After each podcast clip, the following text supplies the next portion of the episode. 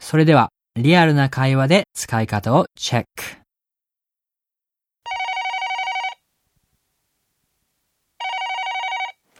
Good morning, Laura speaking. Uh, yeah, hi, Laura. This is Mike. Hi, Mike. Um, I was just calling to check in with you about the meeting. Um, is that the meeting on Thursday? Yeah. Ah, yeah. Um, actually, I was going to call you about that uh, um, later today.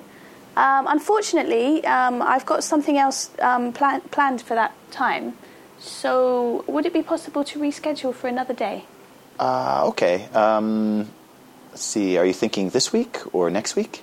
Next week would be better for me. Um, do you think you could do Monday?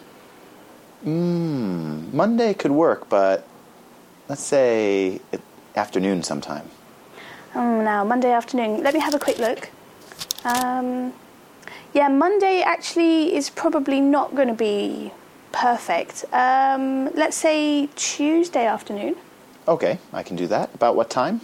Um, say four o'clock. Okay, that works for me. Great, okay, I'll see you then. All right, see you then.